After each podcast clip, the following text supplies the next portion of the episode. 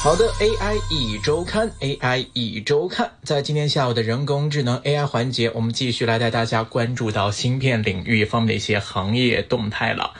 手机厂商做芯片，现在该看似乎是很多手机厂商的一个惯例。但是就在本周发生的一件事啊，却是引起了市场不小的一个关注。令市场没有意料到的就是在内地的这间 OPPO 国产的这个知名的手机厂商呢，成为了国内第一家放弃自己独立制造芯片计划的手机厂商。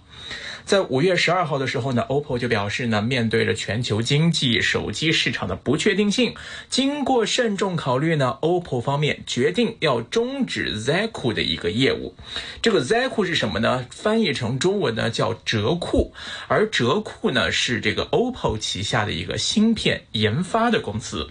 这个定位呢，有点类似像华为他们终端旗下的这个海思，因此呢，OPPO 是正式终止了折库的业务，因此呢，被市场解读啊，就是说 OPPO 现在呢是正式放弃了造新的计划了。近几年来呢，我们看随着这个在整个啊这个内地方面手机在全球的市占比率的不断的提升呢，各大的国内的头部厂商都开始啊投身到关乎手机性能方面提升的这个造芯的浪潮当中。其实除了像 OPPO 之外，像小米啊、vivo 啊，还有荣耀啊，甚至这个更早之前就开始布局这个芯片的华为方面的海思，其实各家都有相关的这个芯片的研发计划。那么，OPPO 呢这次宣布放弃造型，那么业内啊对整件事情反应还是比较不一的。那么有的呢会惋惜啊，数年的投入最终还是功亏一篑。但是也有一些正面的观点呢，会认为说，哎，OPPO 在这种呃历史时刻当中，还是有这个壮士断腕断臂的一个决心。那么，OPPO 造星目前去向已经很明了了。那么，这会给市场或者给行业会带来一些什么样的启示作用呢？那么，目前在国内的手机厂商，他们各自造星的现状又如何呢？这个就值得我们市场来进行更深一步的一个分析跟了解了。首先，我们看在国内的手机厂商啊，这个造芯的历史最早还是源自于华为。早在一九九一年的时候啊，当时华为就有了首颗具备自主知识产权的这个 ASIC 芯片，而这颗芯片就是华为在整个芯片事业布局当中的一个起点。当时呢，华为的这个芯片业务呢是归属于华为集成电路设计中心。早期呢，主要是从事一些移动通信系统的这个设备芯片，还有一些这个传输网络芯片等等这一类的通信类的芯片。那个时候呢，华为他们还没有开始这个手机的业务，直到二零零三年呢，华为才成立了这个华为终端公司，并且呢，推出了自己的手机品牌，生产了当时的第一款手机，叫 C 三百。那么，在华为推出手机品牌的同时呢，在二零零四年的时候，当时华为呢在深圳的龙岗区成立了一个全资子公司，叫做呢深圳海思半导体有限公司，内部呢人呢就称叫大海思。那么它的这个芯片呢是专供华为内部来使用的，而这这个海思就是日后啊这个我们现在看到了这个华为自研手机芯片的一个起点。而当时这个负责华为之前成功面向市场的这个芯片外销业务的主体，内部呢就叫做小海思。后来呢，华为这个芯片研发跟销售一并都并入这个海思里面。在二零一八年的时候呢，华为在上海呢就将这个小海思注册成为了这个上海海思技术有限公司。另外值得注意的就是这个小海思啊，虽然注册地在上海，但是它的总部呢啊却是在广东，比如说像在深圳。还东还有一些是包括在东莞，在二零零九年的时候呢，当时这个大海思就推出了第一代的手机处理芯片 K 三 V 一，那么这是一款入门级的 SOC 芯片。那么这一款这个 SOC 芯片呢，主要是由这个 CPU、GPU、NPU 还有一些存储等部分一起组成的。从公开的这个资料这个来看的话呢，这个 K 三 V 一呢有它的这个 CPU 和内存的单元模块。那么 SOC 芯片呢是手机的这个主芯片，历来呢是备受手机厂商跟消费者非常重视的一个环节。当中的理由呢，就是手机的这个操作系统和 SOC 芯片的研发是高度相关的。那么在苹果阵营之外呢，同样是安卓系统的这些国产的手机品牌呢，如果你自己不做这个 SOC 芯片的话呢，那只能对芯片固定的性能单元做精细化的调度，并不能够对芯片做源头性的改变。那么这个可能就会直接影响到手机的性能跟一些差异化的定制。那同样一个芯片，我可能想要更侧重在一些图像。处理方面呢，还是这个系统运行速度方面呢，或者说是等等，或者增加更大这个存储能力呢？这个每个芯片会根据自己这个手机终端的不同需求去进行一些定制化的这个设计跟生产。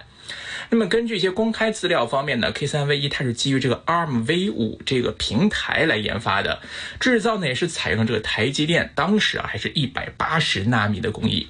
那么这一颗芯片啊在推出的开始的时候，其实并没有受到广泛的这个认可。由于呢这个性能跑分啊也不及当时同期高通的一些产品，功耗呢又比较大，所以当时呢这个业内啊就戏称为暖手宝。所以大家很多说当时的很多国产手机啊，这个用起来温度比较高，其实。都都是来自于这一方面的原因。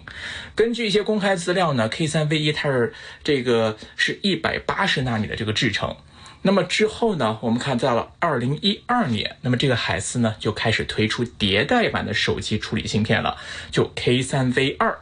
二零一四年的时候呢，这个海思又将手机处理器芯片呢正式命名为了麒麟。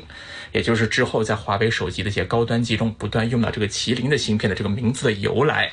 在后续的发展当中呢，我们看海思呢又将它的这个手机的处理器的芯片呢又分成了中高端系列还有旗舰系列两大系列芯片，分别呢是对应旗下一些中高端跟旗舰手机的这个不同的机型去做一些对应的一些。共命，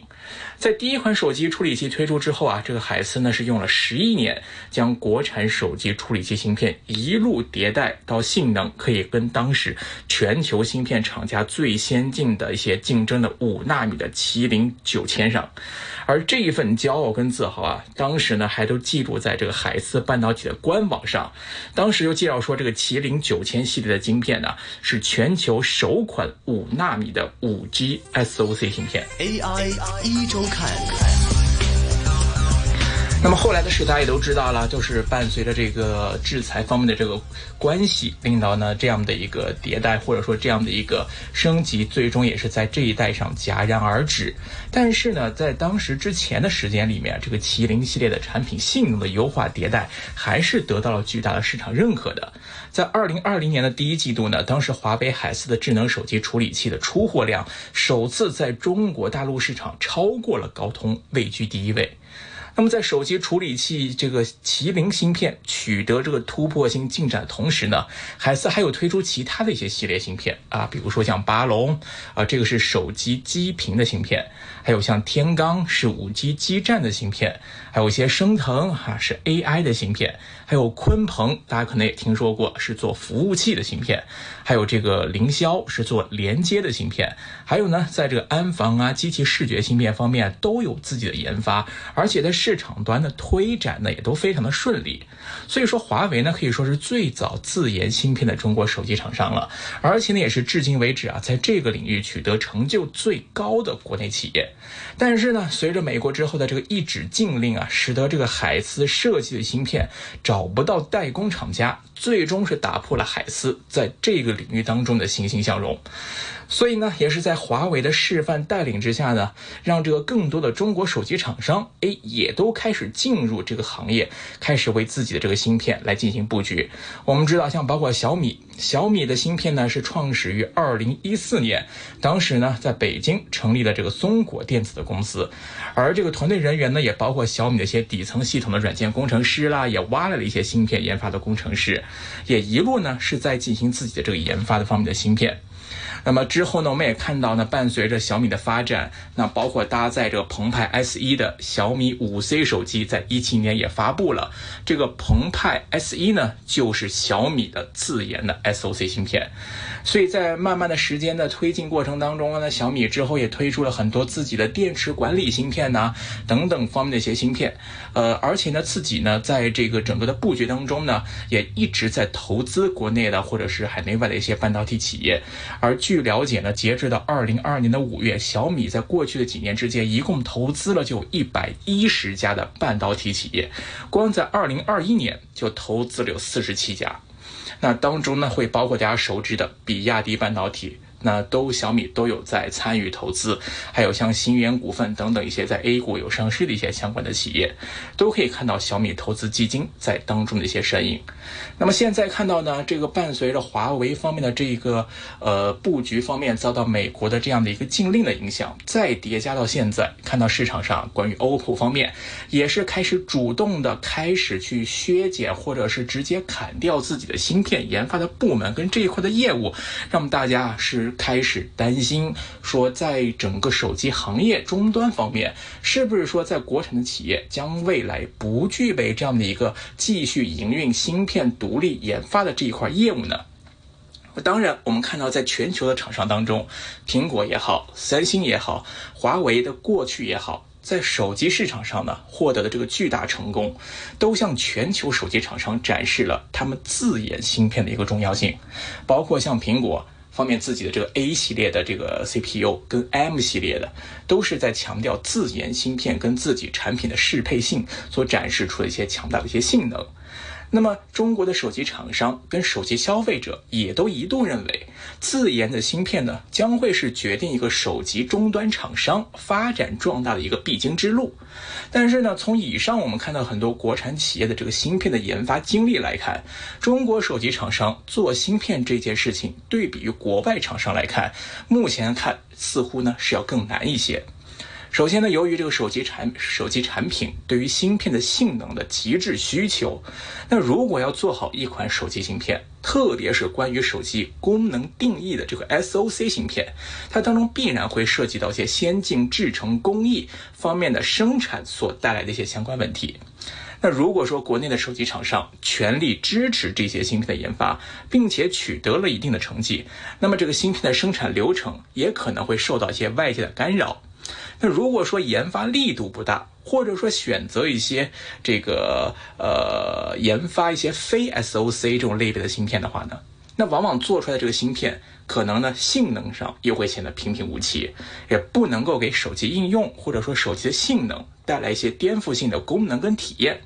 那如果完全没有造型机的话呢？那在消费消费者眼中又会觉得说，哇，这家厂商可能没有一些核心技术的一些嫌疑，那只是一个呃，可能是东拼西凑的，只是一个组装的厂商，这样会让大家觉得说没有核心技术的这种感觉。那么在未来。到底进一步还是退一步？现在来看，似乎都没有一个定论，找不到一个最优解。那么，通过 OPPO 这一次首先的尝试，给大家带来了一些新的启示，至少让大家知道，手机厂商在除了逼着必须要往芯片自研这条路奋进之外，是不是也可以考虑像 OPPO 这样放弃芯片的自研业务？是不是也有机会通过缩减资本开支，也能走出一片天呢？这就要靠未来实际业绩跟这个业务的表现，才能给大家交出一份满意的答卷。好的，今天关于手机厂商跟这个芯片自研方面这个分析呢，就跟大家聊到这儿。那么希望可以给大家带来一些启示了。今天节目时间先到这边，感谢各位的。